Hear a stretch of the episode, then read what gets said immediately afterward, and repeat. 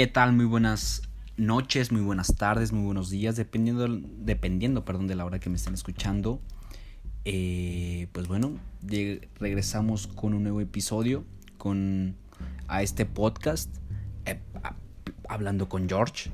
Eh, teníamos rato que ya, no, que ya no se subía un episodio, el último creo que fue en septiembre-octubre, sobre el tema de la militarización de, de México. Entonces, pues bueno, pues vamos a estar de regreso con un tema el cual me, apasiona, no, no, no, no por lo que sucedió, sino pues a la, persona, o sea, de verdad que era mis respetos, eh, hablar de, esa persona a mí me emociona mucho por lo que fue. Entonces, ese suceso sucedió en Lomas Taurinas, allá por el 23 de marzo de 1994 en Lomas Taurinas de Tijuana. Entonces, eh, pues ya los que conocen la historia sabrán a quién me refiero, a los que no, pues bueno, me estoy refiriendo al ex candidato presidencial por parte del Partido Revolucionario Institucional, así es, Luis Donaldo Colosio Murieta. Vamos a hablar sobre su magnicidio, su, el magnicidio más bien de Colosio. Pues bueno, pónganse cómodos porque pues va a estar bastante larguito, espero, que no sea tan largo, pero porque ya digo, ya he hecho dos, tres grabaciones eh, que la neta ya, ya. Entonces quiero que quede bien este último. Entonces, pues bueno, pónganse cómodos y pues a escuchar, por favor, ¿no? Pues bueno, iniciamos con Luis Donaldo Colosio. ¿Quién fue ese hombre en el que vamos a hablar el día de hoy? Pues bueno, Luis Donaldo Colosio Murieta fue un político y economista que eh, fue miembro del Partido Revolucionario Institucional, se desempeñó como diputado, senador, presidente del partido y titular de la Secretaría de Desarrollo Social de México, ahora llamado Secretaría de Bienestar. Y fue candidato a la presidencia de México por el PRI hasta su deceso, hasta su magnicidio. Pues muy bien, comencemos esta historia. Esa historia comienza eh, pues bueno, desde que se integra al gabinete, resulta que eh, Colosio venía de Estados Unidos de realizar una maestría, regresa a México y a, Salinas de Gortari, en ese momento, que Carlos Salinas de Gortari, expresidente de México, eh, pues le, se lo recomendaron, que porque era una persona muy hiperactiva y tenía muchas cualidades políticas. Se lo recomienda y pues él se contacta y empieza a platicar con él y le ofrece ser titular de la, de la Secretaría de Desarrollo Social. Entonces pues se la brinda, él acepta y pues bueno, fue un boom para él, ¿no? Porque implementó muy buenas estrategias, implementó muy buenas iniciativas y se empezó a dar cuenta de la realidad, ¿no? De la realidad que, que, que, está, que carecía el gobierno que tenía Carlos Salinas de Gortari, la el como no quiero llamarle dictadura, pero sino el autoritarismo que tenía el gobierno de Salinas de Gortari ante la sociedad, que lo disfrazaba porque pues sí Carlos Salinas de Gortari era un genio, entonces siempre, siempre salía con esa sonrisilla y con sus orejotas y decía, aquí todo está bien. Fíjate que no, aquí todo está bien vamos por la transformación de México. O sea, sabía manipular a la gente, la verdad. Entonces, Luis Donaldo Colosio se empezó a dar cuenta de muchas cosas. De muchas cosas. Cuando él todavía era miembro del partido, bueno, más bien que ya era presidente del partido, él quería reestructurar el PRI. Él quería reestructurar el PRI, quería eliminar esas malas prácticas que tenía y erradicar los dinosaurios que estaban dentro del partido. Porque a lo mejor no lo saben, pero hoy lo van a saber. Gracias a mí, el Partido Revolucionario Institucional, alias el PRI, no era lo que es hoy en día. No era el reír de, los, de la sociedad, no era eso. El Partido Revolucionario Institucional era el partido más importante de México, el más reconocido, porque pues creo que era el único, si mal no recuerdo, hasta que llegó el PAN, con Vicente Fox y creo que pasó con un gobernador cuando fue el, el, el, ¿cómo se llama? Cuando estuvo Carlos Salinas de Gortari. No recuerdo muy bien ese dato. No, no, no, no investigué, no indagué mucho en eso. Pero eh, el PRI era un partido muy, muy fuerte. Y por ende era muy autoritario. E imponía sus prácticas, imponía muchísimas cosas. Entonces tú, ah, si tú antes hablabas mal de un, de un miembro o de un político que pertenecía al PRI, era, era pues, era, te, te estaba sentenciando, la verdad te estaba sentenciando. O sea, ahorita tú puedes hablar y puedes mentar la madre a quien quieras del PRI, ¿no? A Aldito, a este Osorio Chong, a este Claudia Ruiz Maceo, Maceo, perdón. Eh, entre otros políticos miembros del PRI, tú le puedes mentar hasta los del PAN también. ¿Sí? Pero antes no, al PRI se le respetaba muchísimo. El PRI era el PRI. Y, te voy a decir a qué punto era tan importante el PRI. El PRI era tan importante que el presidente que llegaba, que obviamente venía del PRI, eh, eh, dejaba, o más bien, él ya sabía de cajón que el PRI iba a tener intervenciones, que iba a estar ahí indagando en cosas de la presidencia. Se iba a tener influencia en la presidencia. Entonces ya sabía. Entonces, eso era lo que él quería erradicar, Colosio. Quería erradicar todo eso, desprenderse de todo eso y no ser un títere del partido, aún siendo presidente de la República, ¿no? El comandante supremo de las Fuerzas Armadas, el jefe de jefes, ¿no? Entonces dice, vamos a eliminar eso y a muchos a muchas personas ahí del partido, los más viejos, los dinosaurios, se les conoce así, y todavía sigue habiendo dinosaurios, y no sé por qué sigue habiendo dinosaurios cuando ya no debe haber dinosaurios, pero bueno no hemos avanzado. Bueno, sí, no hemos avanzado. Digo, no digo que los viejitos no deban de trabajar, pero la política tiene que irse actualizando diariamente. Y qué mejor que hacerlo con gente nueva, con mente fresca. Imagínate siempre enfrascarnos con las mentes de dinosaurios, con mentes eh, de antaño. Pues la política no va a avanzar. se necesitan nuevas mentes, nueva eh, inteligencia, nuevas perspectivas, nuevas visiones, nuevas... Nuevo todo, nueva política, ¿sí? Y un referente está este Gerardo Vera, eh, un tiktokero, la verdad, mis respetos. Vayan a, a, seguirlo ahí en TikTok, Gerardo Vera, un güerito, 17 años tiene. Chavo es un, una mente. Pues bueno, regresando al tema.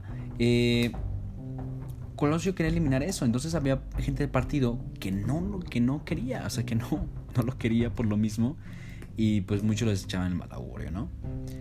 Y pues bueno, Colosio empieza a hacer puntos, empieza a hacer puntos y pues hasta que pasa lo que tenía que pasar.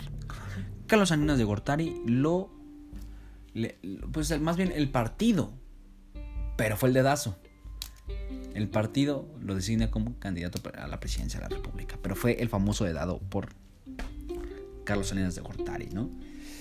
Y pues esto que provocó, provocó muchas cosas, y una de ellas fue que eh, una persona llegada a este Carlos Salinas de Gortari, este el licenciado Camacho Solís, pues él quería, él quería y pues cuando vio que no se le dio a él, pues se, se salió ¿sí? Creo que estaba, es que no recuerdo ese dato, no sé si está en el partido o era de, estaba en, en, en, su gabinete de Carlos Salinas. Pero bueno, supongamos que son ambas, no, no pasa nada.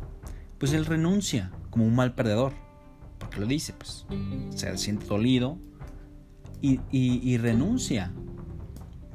Y pues eso pues fue un panorama que nadie se lo esperaba.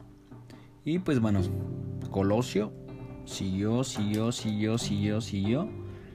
Y, y pues bueno, sucede algo que pues nadie se esperaba, ¿no? Recordemos que en 1994 se dio eh, la firma, bueno, en 93 hizo la firma del Tratado de Libre Comercio y en 1994 fue o, a ver, permítanme, permítanme. A lo mejor estoy dándoles datos eh, no exactos. Eh,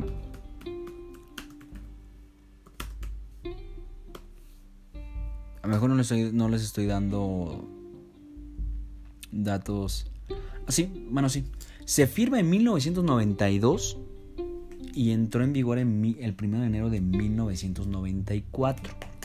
El TLC, Telecan, que se le llamaba así, que ahora se le llama Temec. en 1994 fue un año sombrío, un año negro para México, porque en Chiapas un grupo armado llamado el STLN, unos eh, zapatistas, eh, un grupo de zapatistas se alza en armas en Chiapas y pues empezó a hacer de las suyas, pero muchos se cuestionaban por qué, por qué pasaba todo eso, ¿no? Era por el Temec, digo por el Temec, por el TLC, Telecan. Era por eso. Entonces, ¿qué pasa? Esto se los cuento para darles el contexto de muchísimas cosas, ¿no? porque también en, en, el 94 es cuando inicia la campaña de la para la presidencia de este de Colosio. Entonces, en el 94 tenemos que inicia la campaña de Colosio y también fue lo de este eh, levantamiento en armas de este grupo. Entonces, pues, ¿qué pasa? Este, eh, pues el ejército mexicano eh, entra en acción, hace su deber. Fueron días que estuvieron así en, una intensa batalla, guerrilla, se le conoce, hasta que Salinas dice, pues sabes qué, pues hay que, hay que cesar el fuego, ¿no? ¿Cómo que se dice así? Cesar el fuego. Eh, entre los dos llega a un acuerdo. Entonces, adivinen a quién, a quién busca otra vez Salinas de Gortari, así es, a Camacho Solís. Y lo nombra como el comisionado de la paz. Y Camacho Solís va hasta Chiapas. Y hace la paz. ¿Y qué pasó durante todo ese momento, todo ese tiempo? Que esos actos que Camacho Solís estaba haciendo opacaron la campaña presidencial de Colosio. Colosio se sentía frustrado, se sentía con con negatividad, se sentía estresado. De hecho, este, el expresidente eh, Ernesto Cedillo fue su, su, coordinador de campaña. Obviamente, eh, cuando fue lo de. Cuando fue coordinador de campaña, pues no, no había sido presidente, porque pues, él fue después. De Carlos Salinas. Carlos Salinas, perdón. Eh, entonces, pues él ya estaba estresado, ya no sabía. Porque toda la situación de Camacho Solís pues se estaba, se estaba, se lo estaba opacando. Y luego, ¿qué pasa? Que Camacho Solís quería buscar la candidatura, pero ya era imposible por parte del PRI, porque pues, el PRI ya había elegido a, Colosio. Pero entonces Colosio empezó a tener dudas, empezó a tener sospechas de que le quitarían la candidatura. Y hasta el mismo lo dice, ya me lo envenenaron, ya me lo envenenaron al, a, mi presi a mi Carlos. Pero al último Carlos Salinas de Gorta le dice, no, no, no, no, no, no, ajá, no, no se puede porque hay el PRI. Tú lo haces por aparte, con otro partido, no sé, pero no se puede. Entonces, pues ya, eso le dio muchísima amplitud a, a, Colosio y pudo hacer su campaña con normalidad, ¿no? Pero, ¿qué pasa? ¿Qué pasa? O sea, Colosio ya no sentía a, Salinas de Gortari como ese aliado. Ya no lo sentía para nada. Ya, ya no era su amigo como antes lo era. Entonces, antes de llegar al día que fue su deceso, el 23 de marzo, Colosio brindó un discurso en el monumento a la revolución. Fue un discurso el cual hasta la actualidad ha sido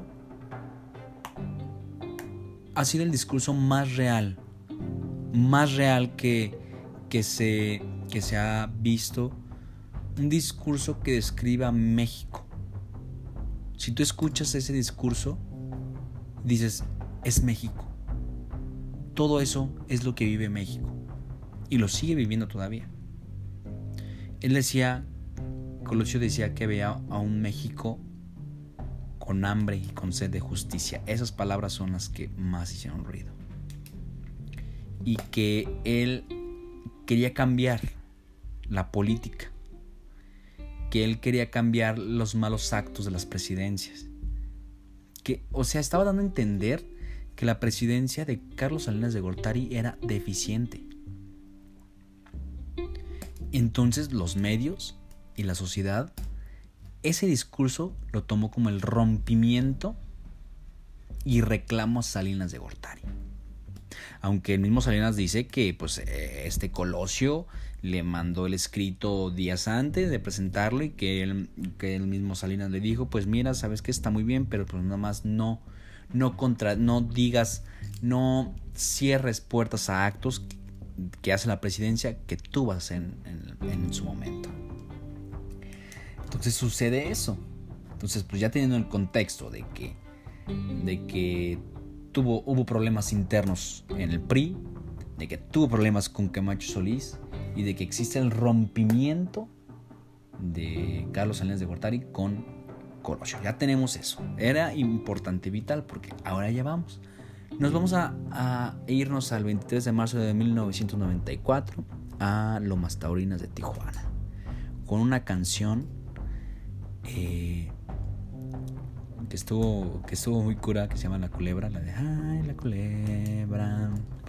De hecho, ahorita les voy a mostrar, eh, eh, les voy a mostrar un poco el fragmento del, del, del, del discurso de Colosio para que lo escuchen un poco. Pues bueno, llegamos a ese momento y ya había muchas irregularidades.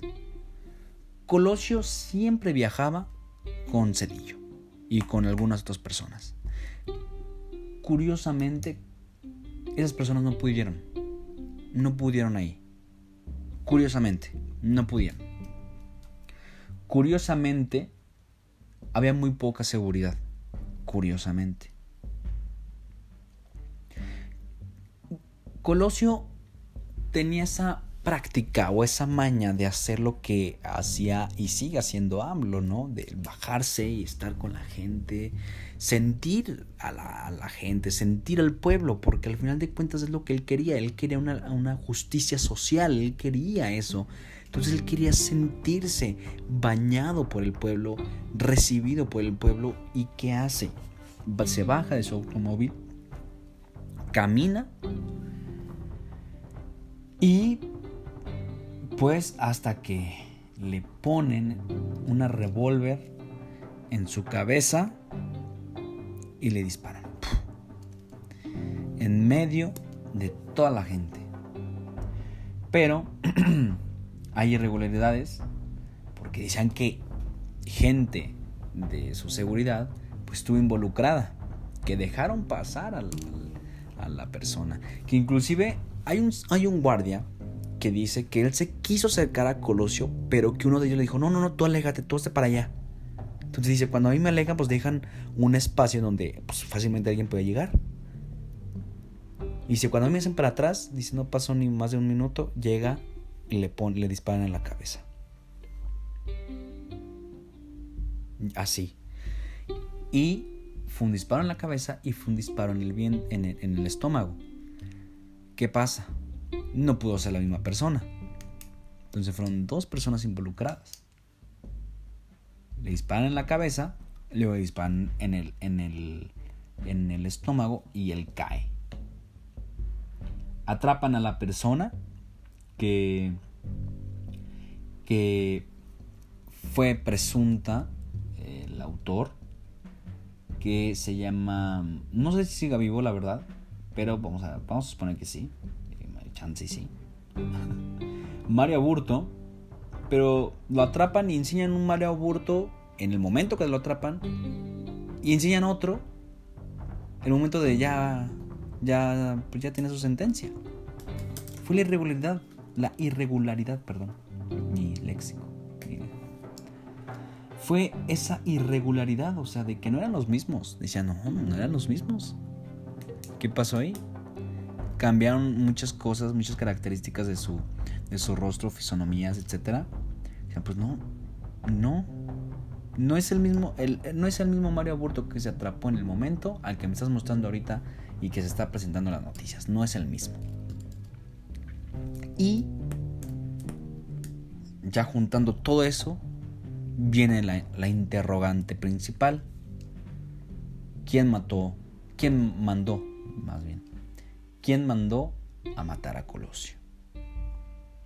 Esa es la, la, la, interrogante. ¿Quién mandó a matar a Colosio? Porque un ciudadano promedio, como tú, como yo, como los demás, o espero que haya alguien que a lo mejor no sea tan promedio, pues ¿por qué matarías a un, a un, a un, a un candidato presidencial? ¿Por qué lo harías? No sé, a lo mejor no, pues, no te está haciendo nada, no te está robando. O sea, y, y, los que roban, pues nunca los han matado el mismo pueblo. ¿Mm? Entonces, ¿por qué de repente alguien del pueblo se lleva una revólver, se pasó entre muchísimas personas, logra llegar hasta el perímetro donde estaba el el candidato, se da el lujo de todavía apuntarle en la cabeza y dispararle. Esa es la interrogante, o sea, ¿quién mandó a matar a Colosio? Muchas, hay muchas, pero pues la que más suena es que fue Salinas. ¿Por qué? Porque a Salinas no le convenía que que Colosio llegara, porque Colosio no iba a permitir que tanto como el Partido Revolucionario Institucional y tanto como Carlos Salinas de Gortari tuvieran influencias, tuvieran participaciones, tuvieran cosas que ver en la, en la presidencia. Ellos lo sabían. Entonces para ellos ya no fue un aliado, ya no fue un amigo, ya era un enemigo. Suena lógico, si lo vemos, si lo vemos políticamente hablando. Porque cuando alguien ya te estorba o ya no, ya no ya es alguien, una piedra en tu camino, lo que haces es la retiras. Y fue lo que pasó con Luis Donaldo Colosio. ¿Cuál fue su único pecado? Que iba a hacer las cosas bien. Su único pecado es que él quería justicia social. Su único pecado es que él quería hacer un verdadero cambio en México. Y me atrevo a decir que Luis Donaldo Colosio era un político adelantado a su época tenía una mente muy adelantada a su época. Porque México, en el tiempo de 1990 hasta el 2000, sí, 2000, era un México autoritario, un México que estaba gobernado por una dictadura. Por eso le llaman la dictadura perfecta. Porque a lo mejor el nombre, el nombre, el hombre más bien, no es un dictador, pero tiene un partido que era un dictador en ese momento.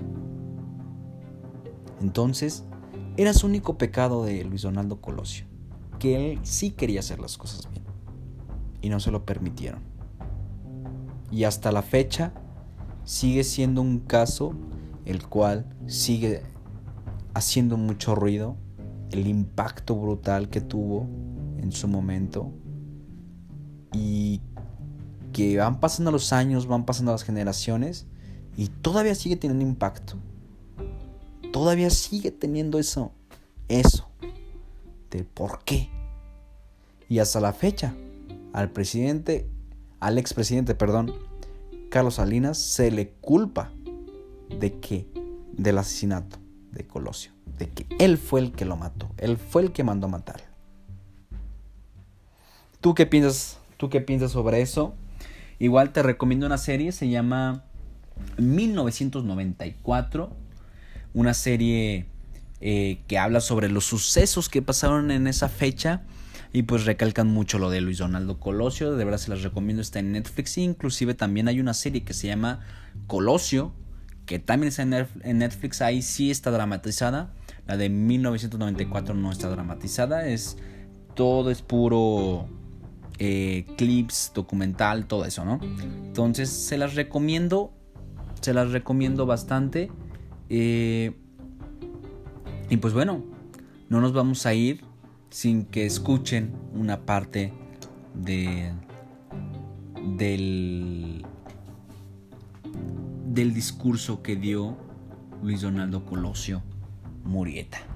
Así que, pues, de mi parte, de mi voz, fue todo. Que tengan un, una excelente noche, un excelente día, excelente tarde. Que les vaya bien bonito. Y pues nos escuchamos en el siguiente episodio.